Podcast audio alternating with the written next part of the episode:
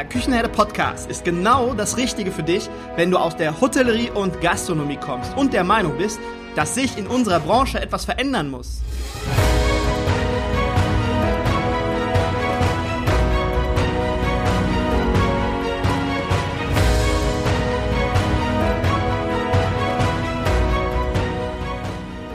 Wenn du Fach- und Arbeitskräfte suchst, dich für die zukünftige Entwicklung in unserer Branche interessierst und wenn du zum Thema Digitalisierung ein Wörtchen mitreden möchtest, dann solltest du in den Küchenherde Podcast reinhören.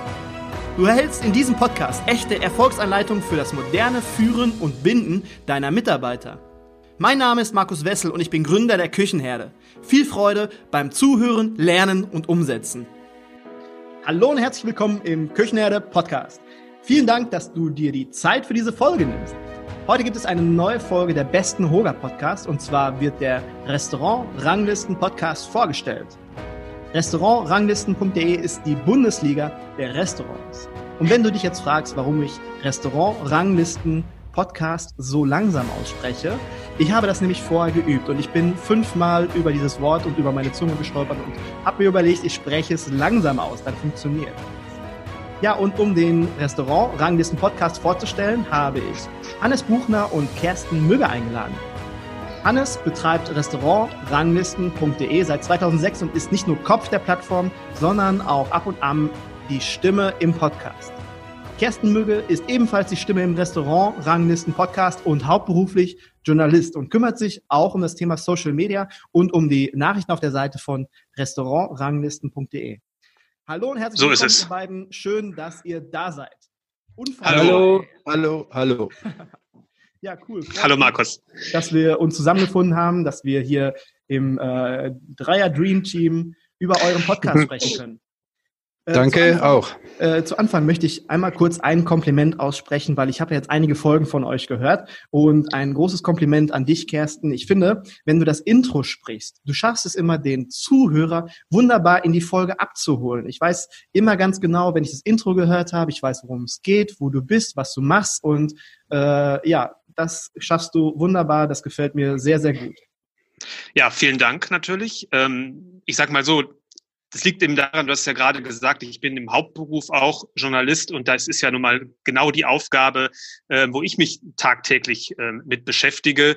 Wie bringe ich Leuten bestimmte Inhalte näher, dass sie Lust haben, denen zu folgen? Ähm, und ja, wie fasst man einfach Dinge so zusammen, dass man da Lust hat, die ganze Folge zu hören, jetzt in dem Fall des Podcasts. Und von daher ähm, ist es natürlich in dem Sinne wirklich das, was einfach meine Fähigkeiten sind, die ich halt gelernt habe irgendwann mal in meinem Berufsleben. Ja, bevor wir jetzt über euren Podcast sprechen, würde ich einfach mal kurz sagen für die Hörer, die, die euch beiden noch nicht so gut kennen, dass ihr einmal kurz ein bisschen über euch erzählt, wie war euer Lebensweg, wie seid ihr zusammengekommen zum Restaurant Ranglisten Podcast. Einmal kurz ein paar Sätze über euch.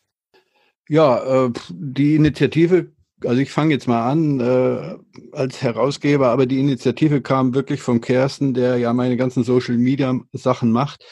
Ich bin ja doch schon etwas älter äh, und äh, bin eigentlich gar nicht so der Social Media Typ. Ähm, Kersten hat die Zeichen der Zeit erkannt, hat gesagt, wir müssen einen Podcast machen und wir haben natürlich die äh, Verbindungen und die Connections zu der Branche, zu den Köchen. Uh, und ja, und dann haben wir einfach, oder hat er einfach mal angefangen und ja, inzwischen habe ich auch schon ein andere Interview geführt, mhm. aber es ist wirklich Kerstens Baby, muss man so sagen. Und da bin ich auch sehr froh drum, dass er mir da einen Haufen Arbeit abnimmt. Du hast ja Restaurantranglisten.de, hast du ja 2006, hast du das ähm, seit 2006 betreibst du das. Restaurantranglisten.de, siehst du, das war, da war dieser Dreher, diese, diese Stolperfalle. Restaurantranglisten.de gibt's ja schon eigentlich ein bisschen länger. Also ganz, äh, um, um genau zu sagen, gibt's die Restaurant-Hitlisten schon länger, die der Gustav Volkenborn äh, sozusagen erfunden hat. Mhm. Ähm, es gab auch noch einen Herrn Hornstein, mit dem zusammen oder die zusammen beide immer behauptet haben, ich habe es erfunden. Ähm, aber ich weiß, dass Gustav Volkenborn auf jeden Fall der erste war, der sowas ins Internet gestellt hat, eben schon äh, vor bald 30 Jahren, äh, wie es halt gerade anfing, mal eine ganz, eine ganz einfache HTML-Seite gestrickt sozusagen. Mhm. Also das, äh, glaube ich, ist wirklich die erste Rangliste gewesen, die im Internet war. Sie hieß damals Restaurant Hitlisten. Er ist 2006 verstorben, leider. Ja. Ich war mit ihm befreundet und konnte eben von seiner Witwe das Ganze übernehmen. Und wir haben uns dann aber in später, zu einem späteren Zeit mal zu diesen Restaurant-Ranglistennamen entschieden, weil ich der Meinung war, das klingt einfach ein bisschen moderner, ein bisschen pfiffiger oder ein bisschen äh, smarter als Hitlisten. Aber das ist natürlich auch immer Geschmackssache. Aber die Domain gibt es noch und die Domain Restaurantlisten hat sich halt mittlerweile auch wirklich überall äh, durchgesetzt. Du hast aber eine klassische Gastronomieausbildung. Also du kommst ursprünglich aus der Gastronomie, ist das richtig? Nein, kann man nicht sagen. Ich habe zwar mal versucht, Koch zu lernen, aber habe sehr schnell gemerkt, dass ich, äh, dass, äh, ja, dass mir da das nötige Handwerk, das nötige Know-how fehlt. Also ich habe die Lehre auch abgebrochen. Äh, da war ich auch sehr, sehr jung, also mit 15, 16 Jahren. Ähm, aber die Leidenschaft für den Beruf ist mir geblieben und vor allem die Leidenschaft fürs gute Essen gehen. Und daraus ist das auch entstanden. Also ich bin mit meiner Frau immer gern essen gegangen. Wir haben mir immer die guten Restaurants gesucht, wenn wir im Urlaub waren, äh, hatte auch einen anderen Besuch eben dann dokumentiert mit Speisekarte und so weiter. Mir war immer wichtig, wer ist der Koch, wer steckt hinter dieser Arbeit. Äh, und damals war das überhaupt noch gar kein Thema, weder im Internet noch im Fernsehen. Also Köche waren eigentlich ganz normale Berufstätige, aber dass die eine besondere Leistung erfüllen, gerade im Sternebereich, das war überhaupt kein Thema. Und da habe ich so ein bisschen vielleicht ja, die Zeichen der Zeit erkannt und gesagt, so, wir stellen, ich stelle jetzt ein Who is Who der Köche ins Netz. Mhm. Äh, und das war sozusagen Hobby. Äh, und das war 2004. Und dann habe ich etwa zwei Jahre daran so hobbymäßig gearbeitet. Äh, und irgendwann, ja, dann kam eben auch noch der Tod von, von Herrn Volkenborn dazu, der es mir dann leider eben auch ermöglicht hat, ähm, oder für mich dann Gott sei Dank ermöglicht hat, eben das Ganze als Projekt auch professionell aufzuziehen, weil ich sehr schnell gemerkt habe, äh, entweder machst du diese Arbeit ganz oder gar nicht. Äh, so nebenbei wursteln, das hat einfach nicht mehr funktioniert. Und auch die Resonanz bei den Köchen war riesig, weil endlich mal sich jemand, glaube ich, ein bisschen ihr, ihre Leistung auch hervorgehoben hat. Die Seite hieß übrigens damals noch Who is Who der Köche ähm, oder die besten Köche.com. Äh, und ähm, ich hatte dann eben, wie gesagt, das von Herrn Volkenborn übernehmen können, seine Seite. Und daraus habe ich dann quasi die Restaurantranglisten gemacht, ein umfassendes Gourmetportal. Also ich hatte im Intro vorhin gesagt, Bundesliga der Restaurant, Restaurants oder die Champions League der Restaurants und das ist es dann ja auch tatsächlich, in welche Richtung sich das etabliert hat. Wenn man schauen möchte, dann schaut man auf restaurantranglisten.de. Ich hoffe, und äh, zumindest als umfassendes äh, Portal, um einen umfassenden Überblick zu bekommen, denke ich, sind wir in Deutschland oder im deutschsprachigen Raum relativ hm, alleine. Es gibt natürlich jede Menge äh, Seiten über Blogger, über, also von Bloggern, über Restaurantbesuche, über Restaurantkritiken. Es gibt natürlich die Restaurant Führer, die wir ja auch brauchen, damit wir überhaupt Ranglisten erstellen können. Und ähm, aber den Gesamtüberblick findet man eben doch bei uns. Und das äh, wird mir auch von vielen Köchen und so immer wieder bestätigt, dass wir halt da äh, eine, eine gute Arbeit machen äh, und die auch natürlich so ihre Daseinsberechtigung hat, weil es einfach im Web über die, über die Top-Gastronomie und auch die News dahinter, also was wir ja alles mittlerweile machen, neue Informationen, auch Events zu den Veranstaltungen, ob das eine Küchenparty ist oder was auch immer. Das wird so eigentlich nirgendwo anders aufbereitet. Und vor allem vielleicht noch, auch das kann man noch dazu sagen, ähm, du hast ja Hannes hat ja gerade gesagt, wie lange das Portal schon besteht, auch in der Historie. Man kann ja so weit auch zurückgehen in der Zeit. Viele andere Seiten gibt's ja noch gar nicht so lang. Und äh, da kannst du nicht mal eben eine Nachricht aus dem Jahr 2010 oder sowas nochmal nachgucken. Und da haben wir doch inzwischen einfach auch einen sehr, sehr großen Datenbestand einfach. Das ist ja auch so eine Sache, wenn man etwas entwickelt oder etwas neu macht, dann ist es ja auch immer ein Prozess über die Zeit, über die Wochen, über die Monate und über die Jahre. Und dann entwickelt sich ja in dieser Zeit etwas und man wird immer besser und besser und besser. Und Restaurantranglisten.de ist jetzt eine Sache, die ist über so, so viele Jahre gewachsen und hat sich etabliert und ist jetzt einfach ein, ein Name, an dem man in der Gastronomie einfach nicht dran vorbeikommen. Aber bevor wir jetzt zu viel über den Podcast sprechen, äh, Kersten, einmal kurz zu ja. dir ein bisschen. Wir wissen, du bist Journalist und kümmerst dich um das Thema Social Media und Podcast äh, bei restaurantranglisten.de, aber noch ein wenig über dich und deinen Lebensweg.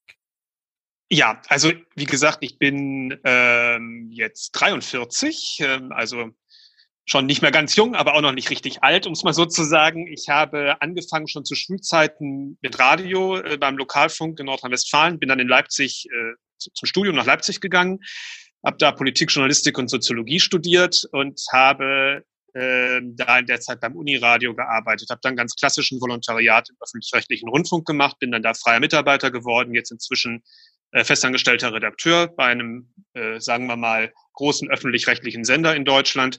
Und weil ich im Schichtdienst arbeite, kann ich auch viel organisieren und habe dann halt als Nebentätigkeit äh, muss man dann ja anzeigen und sich genehmigen lassen. Ähm, bisschen das, was ich jetzt halt für Restaurantranglisten mache, dann am Feierabend oder wenn ich halt eine Frühschicht habe am Nachmittag, so wie das halt, äh, so wie das halt so ist. Und ja, kümmere mich vor allem um die Nachrichten, um Social Media und eben unseren Podcast, vor allem auch was das Administrative äh, dabei, dabei angeht.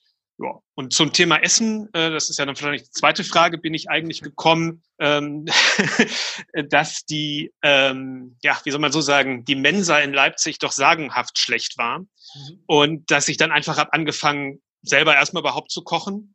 Hm, dann habe ich mit Weintrinken ein bisschen mich dafür interessiert und dann hat sich das immer so ein bisschen hochgeschaukelt. Ich habe bessere Weine getrunken, dann wollte ich besseres Essen, dann habe ich wieder bessere Weine, wieder besseres Essen und so weiter und so fort. Mhm.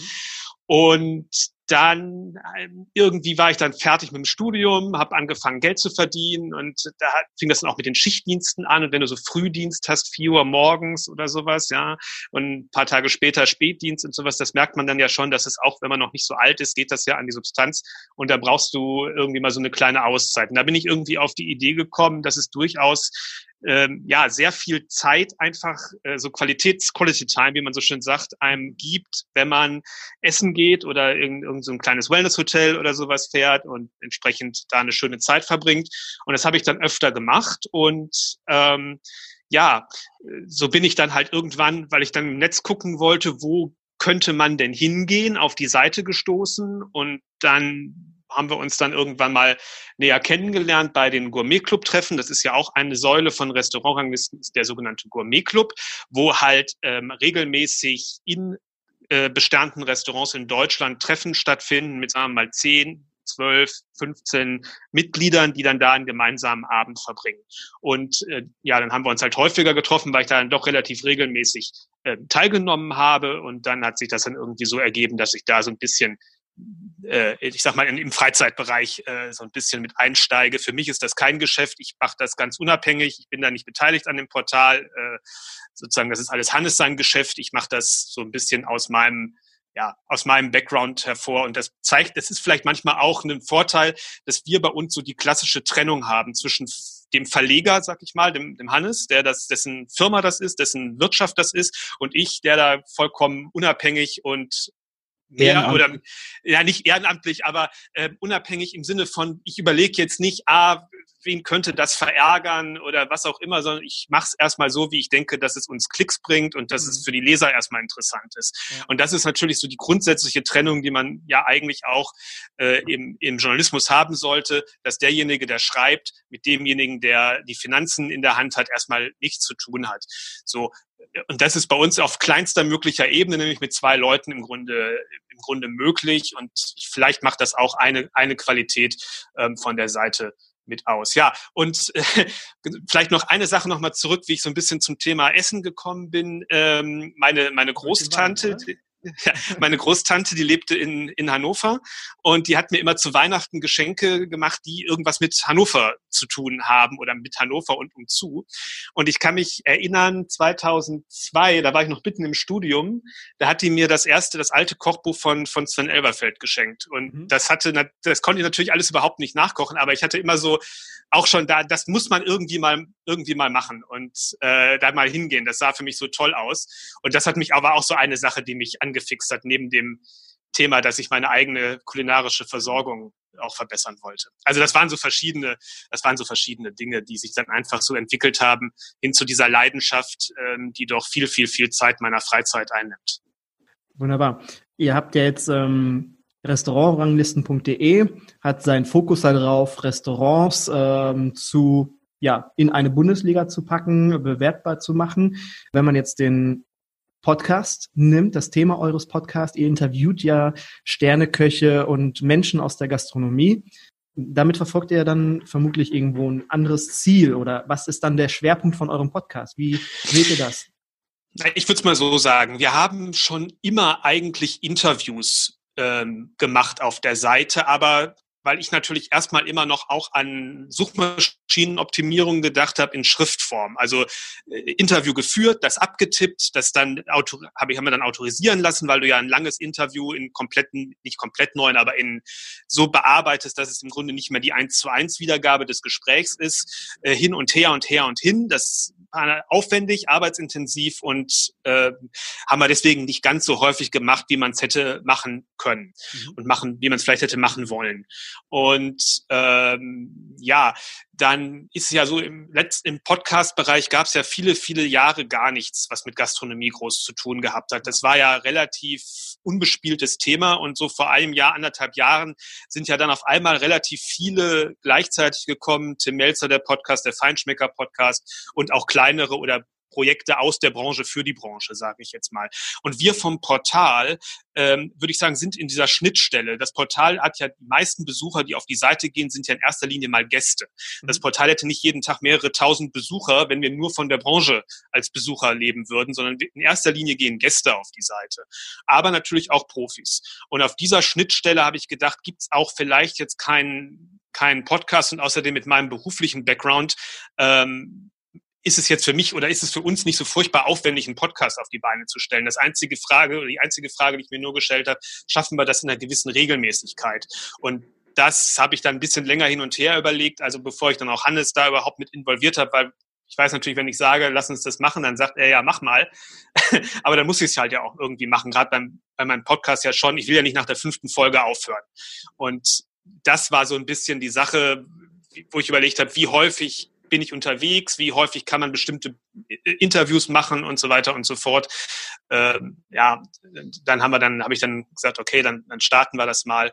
Ja, und so sind jetzt schon, ich glaube, 21 Folgen draus geworden. Ich finde es aber eine gute Möglichkeit, wenn ich bin jetzt kein Typ, der sich so gerne Artikel, Blogbeiträge oder sowas durchliest. Ich gehe dann lieber mal laufen oder wenn ich zur, zur Arbeit fahre, dann im Auto sitze oder irgendwo meine Familie besuche, dann höre ich mir gerne Podcasts an und dann auch zu diesem Thema. Das Interview mit Jan Hartwig, das habe ich auf dem Weg hierher gehört und also ich bin eher so der auditive Typ. Ich höre mir das gerne über einen Podcast oder über etwas anderes an. Und ja, kann ich gut verstehen. Leute da draußen, die auch sagen, oh nee, ich lese mir das jetzt gerne nicht so gerne durch, aber da ist mein Lieblingsrestaurant, oh, da ist der Koch, der Küchenchef. Das höre ich mir jetzt mal an. Das kann ich mir gut vorstellen. Ja, so ist es wahrscheinlich. Ähm, also ich persönlich höre auch sehr viel Podcast, ähm, vor allem auch einfach, weil ich ja beim Radio arbeite, auch sehr viel einfach was im Grunde zeitversetztes Programm ist, also wo es eins zu eins das, äh, das Programm ist, auch mehr die journalistischen Sachen, aber ich höre natürlich auch sehr viele Podcasts rund um die Gastronomie, einfach weil mich das interessiert. Ähm, also ja, ich, ich habe immer was Audio, audiomäßig laufen eigentlich. Hannes, die äh, Zielgruppe eures Podcasts ist die gleiche Zielgruppe, die ihr auch auf eurer Homepage verfolgt oder die ihr ansprechen wollt? Auf jeden Fall. Also wir werden die Themen immer so legen, dass es äh, mit Restaurants der Top-Gastronomie zu tun hat.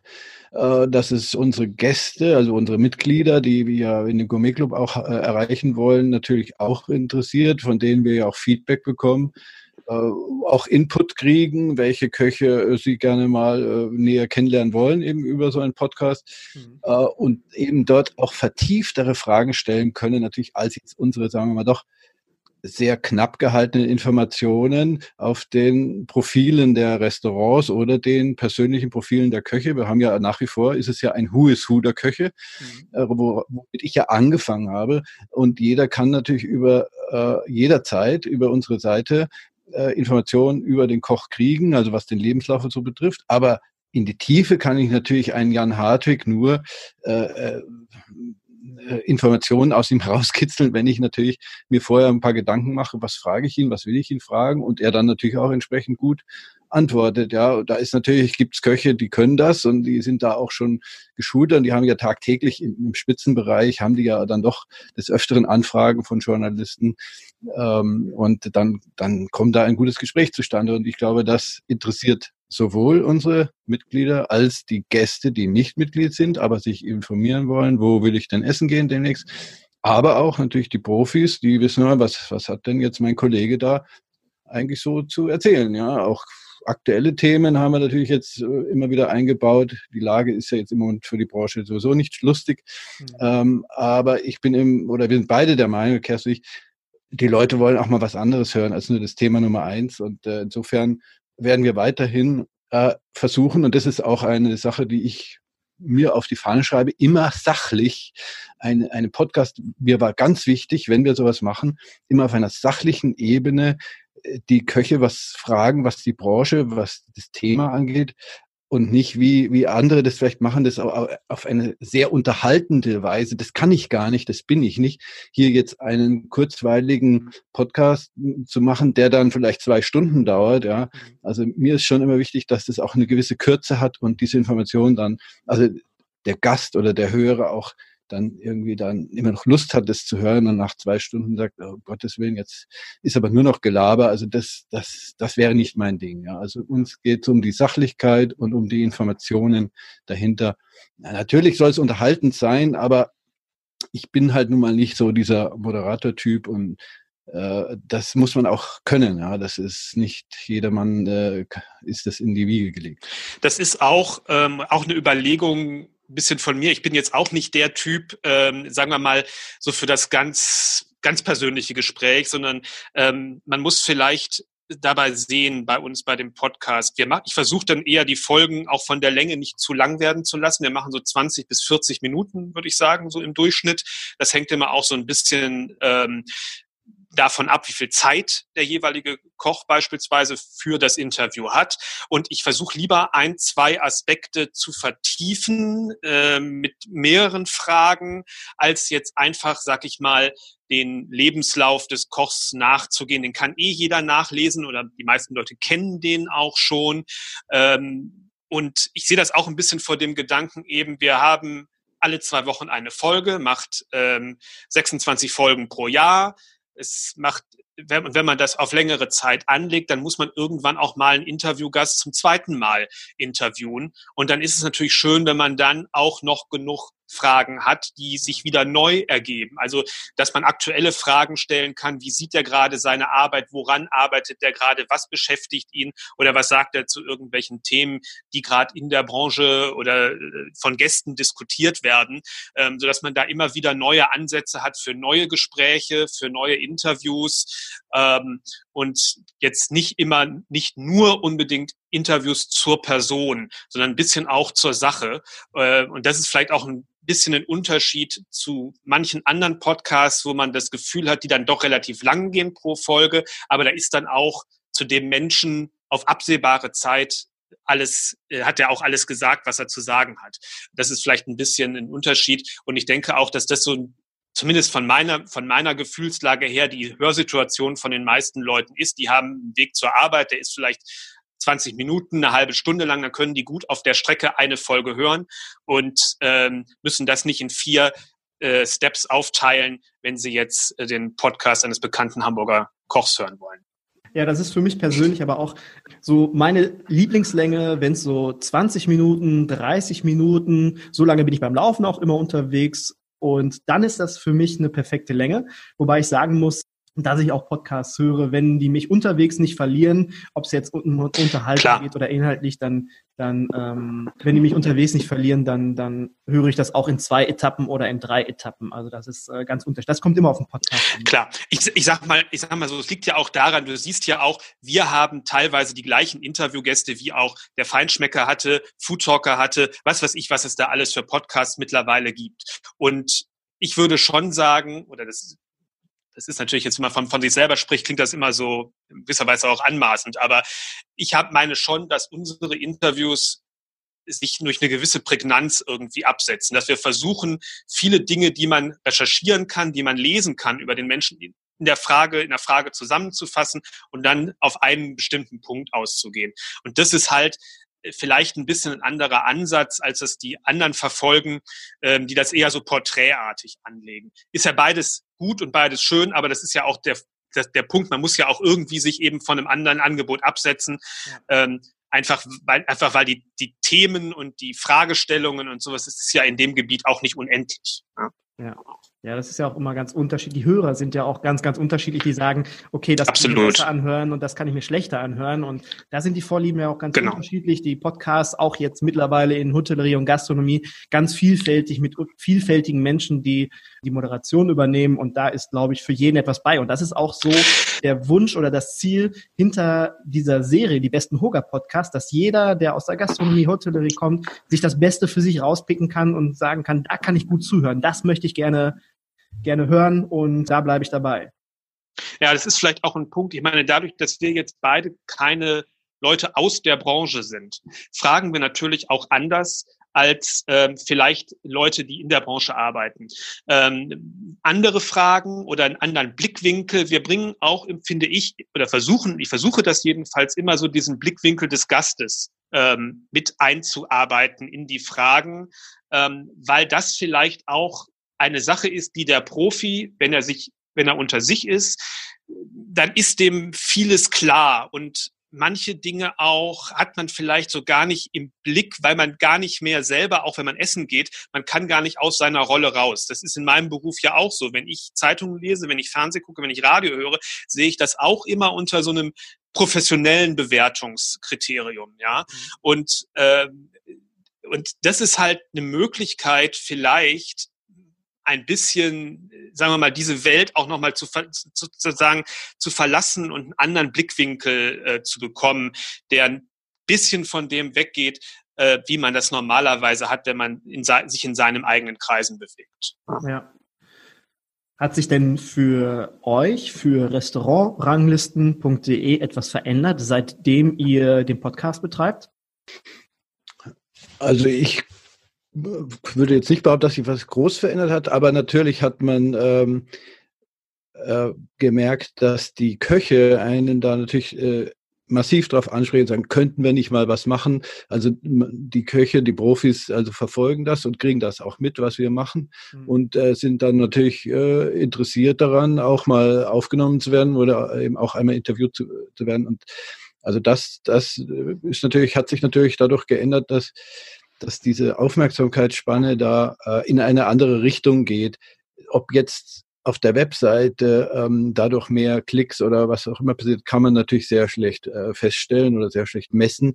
Ähm, grundsätzlich äh, waren wir ähm, dieses Jahr in einem wirklich sehr guten, in einer sehr guten Performance, was auch unsere Zugriffe angeht. Wir haben ja viel reingesteckt letztes Jahr in Suchmaschinenoptimierung und so weiter. Mhm. Und umso mehr Köche haben dann vielleicht auch wieder mitgekriegt, äh, dass äh, wir uns jetzt auch da in diesem Podcast-Bereich äh, ganz gut positioniert haben. Also wie gesagt, ich merke es halt dadurch, dass ich sehr viele Anfragen kriege von Köchen, die gerne auch mal interviewt werden möchten. Also ich kann auf jeden Fall sagen, im Moment scheint Google das Thema Podcast zu lieben, weil egal welchen Interviewgast und mit Interview dann als, also den Namen plus Interview man eingibt, ist im Grunde unsere Podcast-Folge unter den Top-Suchergebnissen. Und das hatten wir so mit den Texten jetzt nicht unbedingt. Also das scheint im Moment Google gerade sehr zu lieben und das ist ja für uns extrem wichtig auch. Ja, in der Kombination liebt es Google, wenn ein Podcast vorhanden ist und dann aber auch noch ein Text dazu geschrieben ist. Genau. Ich habe eine Frage zu der Bewertung der Restaurants. Also es gibt ja verschiedene Führer, verschiedene Bewertungssysteme und ihr bringt ja quasi alles unter einen Hut. Könnt ihr das einmal kurz erklären, wie, wie das passiert, wie ihr das macht? Ja, also das ist ja ganz klar mein Aufgabengebiet, äh, mache ich ja jetzt auch schon seit über 15 Jahren. Mhm. Ähm, die Idee stammte eben von Herrn Volkenborn, den ich schon eingangs erwähnt habe, der ein, sich ein System überlegt hat, wie bringe ich sozusagen so eine, eine objektive, die objektivstmögliche äh, Zusammenfassung zustande. Und es werden einfach die namhaften professionellen Restaurantführer in ein Punktesystem äh, ja, gerechnet. Und ähm, also zum Beispiel drei Sterne Michelin sind dann eben in das französische Schulnotensystem eingesetzt und zwar bringen die dann 20 Punkte. Äh, Gomio hat sowieso schon das französische Schulnotensystem und so kann man auch die anderen Restaurantführer wie Gusto, Feinschmecker und so weiter eben sehr schön berechnen und Höchstwerte gibt halt dann 19 oder 20 Punkte und so rechnet man die am Schluss, kumuliert man die zusammen, hat dann also im Spitzenbereich über 118 Punkte aktuell äh, zusammengesammelt. Ähm, die schlechteste Bewertung rechnen wir gar nicht mit. Wir haben ja jetzt momentan sieben in Deutschland sieben aktuell äh, noch tätige Restaurantführer. Ähm, und durch diesen Punkteschnitt, den man dann bekommt, äh, kann man eben sagen, okay, das ist jetzt im Moment das beste Restaurant. Und wichtig war immer dabei, auch die Regionalität halt äh, runterbrechen zu können. Das heißt nicht nur für Deutschland, sondern ähm, auch für alle Bundesländer, für alle Kreise, für alle Städte zu sagen, hier in Berlin habe ich nach diesem Punktesystem mhm. nun mal die best, das beste Restaurant hier auf Platz eins und dann kann ich sagen, das ist auf Platz zehn, weil es halt so und so viele Punkte erreicht hat dieses Jahr. Heißt aber nicht, und das sage ich immer deutlich dazu, dass man natürlich immer auch das äh, Nonplusultra hier mit hat mit der Information, sondern einfach jeder muss sich selber dann nach seinem Gusto auch äh, ein Bild machen, ist das für mich das beste Restaurant? Es ist ja so eine subjektive Angelegenheit, essen ja, gehen. Richtig. Aber zumindest kann man relativ objektiv sagen, hier haben die meisten Führer eine gute Bewertung abgegeben. Also kann ich sagen, das ist mit eins der besten Restaurants der Stadt oder des Landkreises oder des Landes. So, ihr habt jetzt schon einige Folgen vom Restaurant-Ranglisten-Podcast rausgebracht und ihr habt sehr, sehr viele Persönlichkeiten interviewt, sehr viele Sterneköche waren auch dabei. Gibt es so nach so vielen Folgen ein Fazit oder eine Erkenntnis, die ihr vielleicht auch in Bezug auf eure Gäste ziehen könnt? Also ich für mich äh, kann das sagen, dass man durch die Interviews merkt, wie viel ähm, Gedankenarbeit ähm, hinter der Entwicklung von Gerichten und von kulinarischen Philosophien steckt. Ähm, dass man merkt, da macht sich doch jeder ganz genau Gedanken darüber und ähm, was er wie dem Gast präsentieren möchte.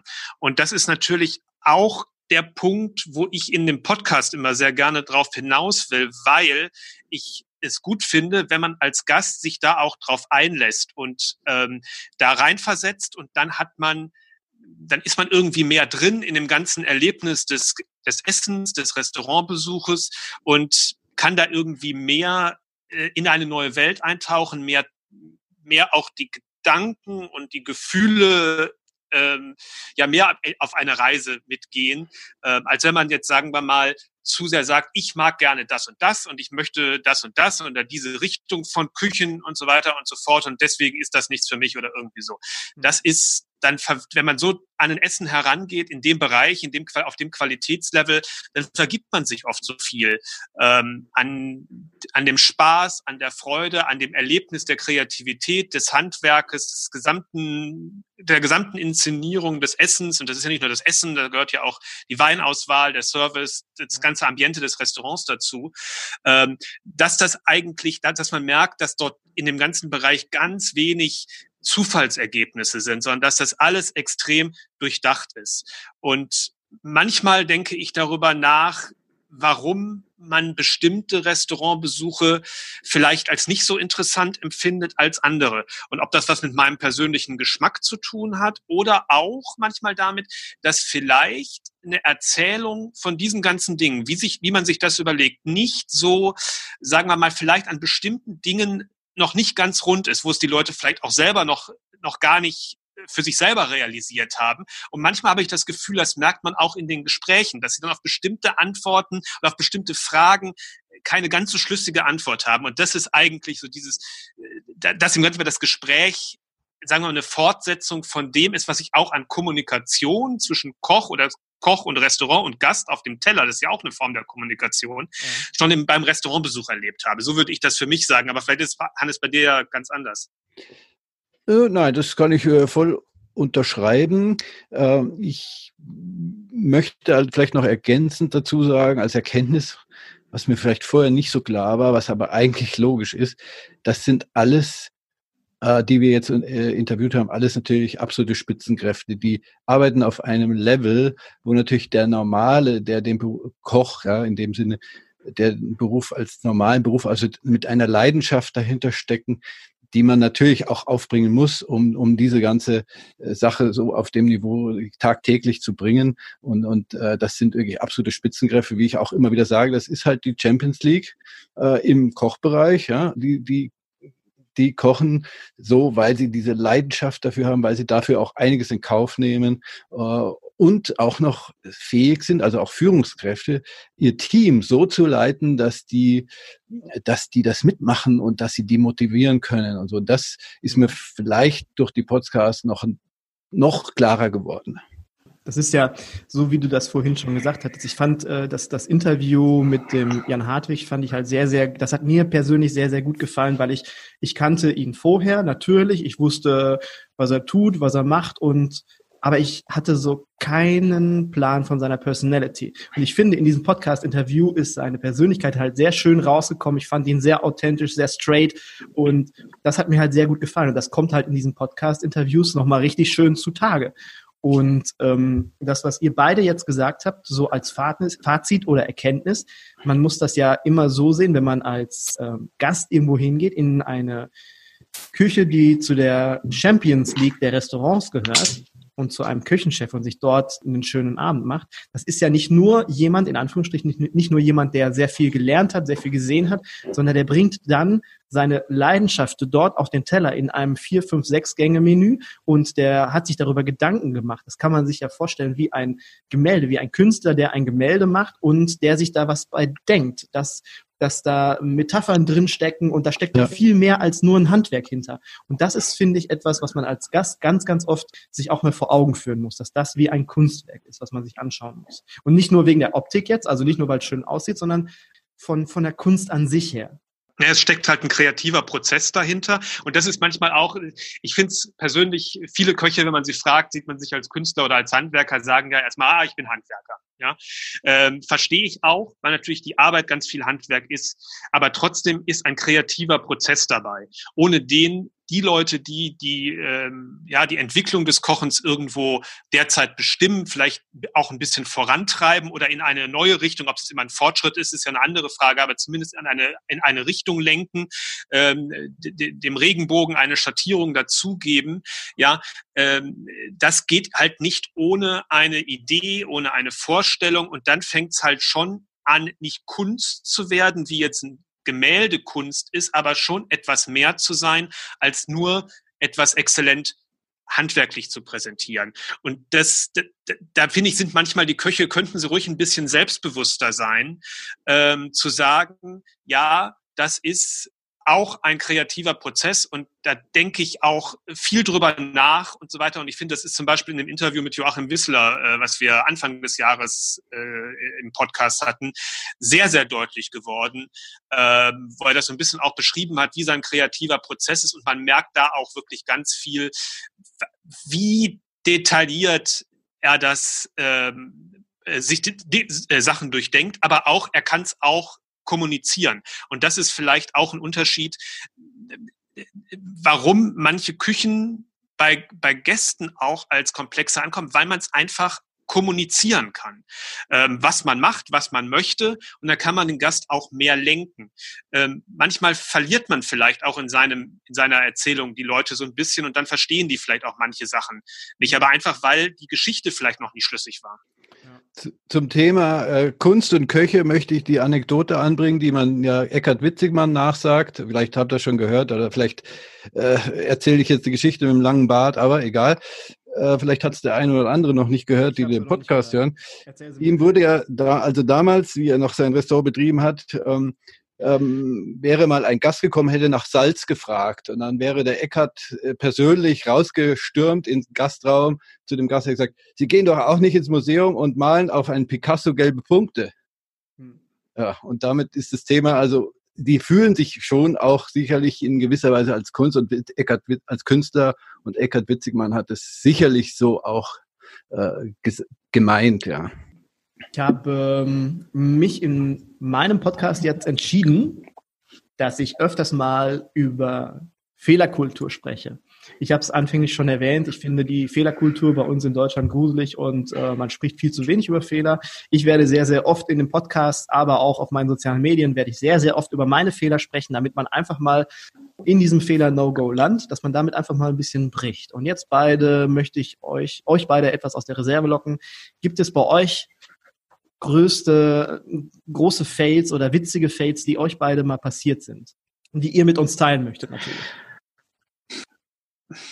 Also ich kann mal einen sagen und den weiß Hannes auch, ich bin sehr schlecht auf der Tastatur beim Tippen, muss man sozusagen. Ich mache wirklich viele Tippfehler und auch stelle das dann schon online, weil ich dann so halt bei meinen eigenen Texten nicht mehr sehe.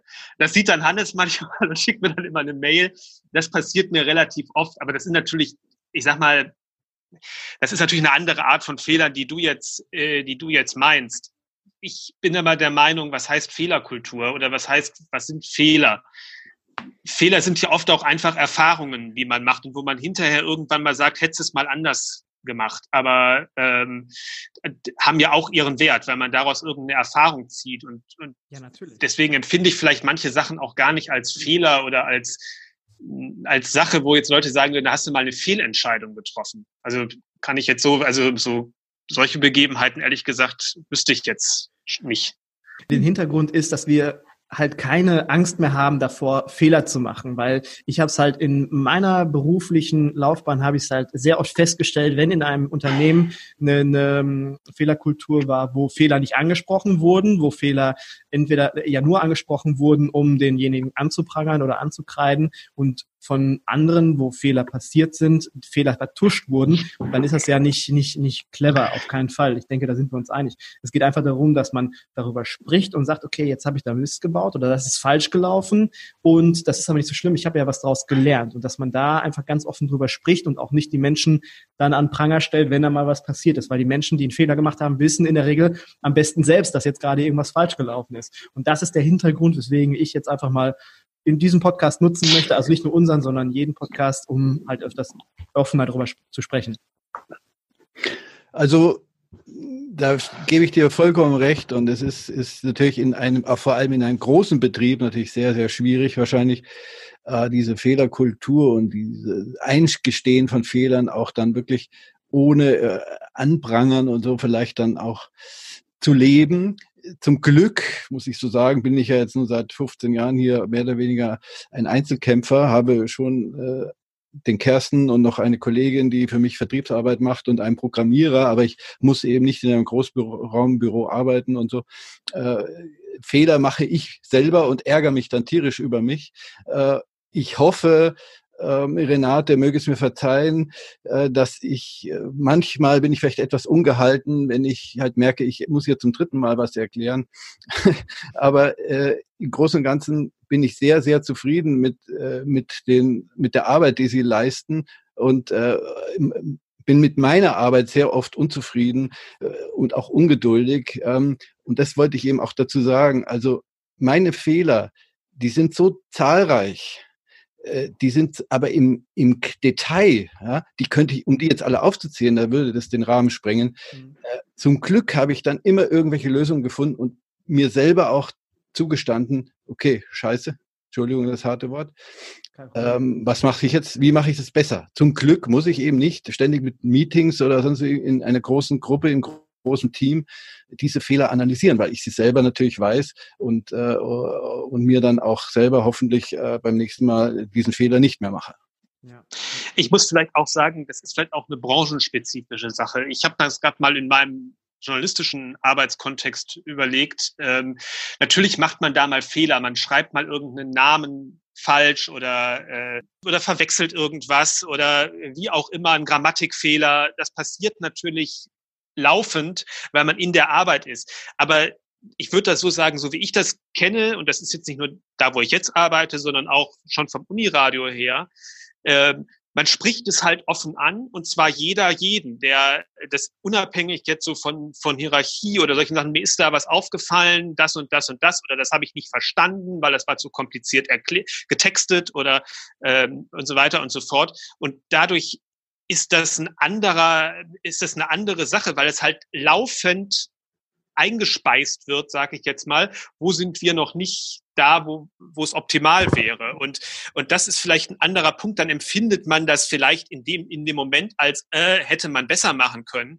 Mhm. Aber es ist es ist ganz normale Kritikkultur, äh, äh, regelmäßig über das, was man am, äh, was man gemacht hat, ähm, zu sprechen. Und das heißt ja aber nicht, ähm, das heißt ja, wenn, wenn das im Sinne eines Verbesserungsvorschlages oder als eine, als eine Sache, wie kann man es, äh, wie hätte man das verhindern oder nicht unbedingt ein Fehler im Sinne von, das ist falsch, sondern es geht oftmals mehr auch um, wie hätte man es besser machen können. Da ist ja immer die die bessere Idee ist sozusagen der Tod, wie, ich weiß nicht, sagt man sozusagen, wie heißt die Redensart? Äh, naja, auf jeden Fall eine, eine, bessere Idee ist immer besser als eine schlechte, um es mal so zu sagen. Ja? Und ähm, das ist eine andere Art vom Umgang, glaube ich, einfach in wahrscheinlich in, in der Branche, wo ich aufgewachsen bin, wo ich beruflich beheimatet bin, als jetzt in, im Bereich der Gastronomie. Das könnte auch sein, dass es bei uns in der Branche etwas anders ist als in anderen Branchen. Ich meine, ich bewege mich in dieser Branche jetzt seit mein ganzes Leben. Ich bin in der Gastronomie aufgewachsen. Ich habe eine Ausbildung gemacht Anfang der 2000er und äh, ich kenne diese Branche und ich kenne die Fehlerkultur in unserer Branche und ich denke, viele Hörer werden mir jetzt dazu stimmen, dass manchmal, dass es dann doch schon ein bisschen ja, kritisch ist, kritisch ist, was Fehler angeht. Sicherlich ist in der Gastronomie und in der Küche auch der Stresslevel halt zum Teil dann gerade in den schwierigen Situationen, wenn der Pass, wenn die, wenn die Sachen rausgehen müssen, so hoch, dass natürlich dort manchmal auch ein anderer Ton herrscht. Und früher war das ja noch viel schlimmer. Mhm. Heute haben sich die jungen Köche mittlerweile alle auch in, in, auf eine Ebene, glaube ich, äh, geeinigt, dass man das nicht mehr so machen kann wie vielleicht vor 20 Jahren. Äh, und das muss ich sagen, das ist eine ganz, äh, das ist eine große Stärke der, der, der jetzigen Generation der jungen Köche. Aber es gibt dort sicherlich sicherlich auch noch den einen oder anderen, der, der äh, das noch ein bisschen besser machen könnte. Eben zum Beispiel eben in der Situation, wo mal was schief geht, äh, gerade in der Küche kann das natürlich Folgen haben, ähm, dann Ruhe zu bewahren, äh, die Sache nochmal vielleicht von vorne zu beginnen und äh, auch den Mitarbeiter dann zu unterstützen ja. äh, und nicht äh, niederzumachen. Ja. ja, genau.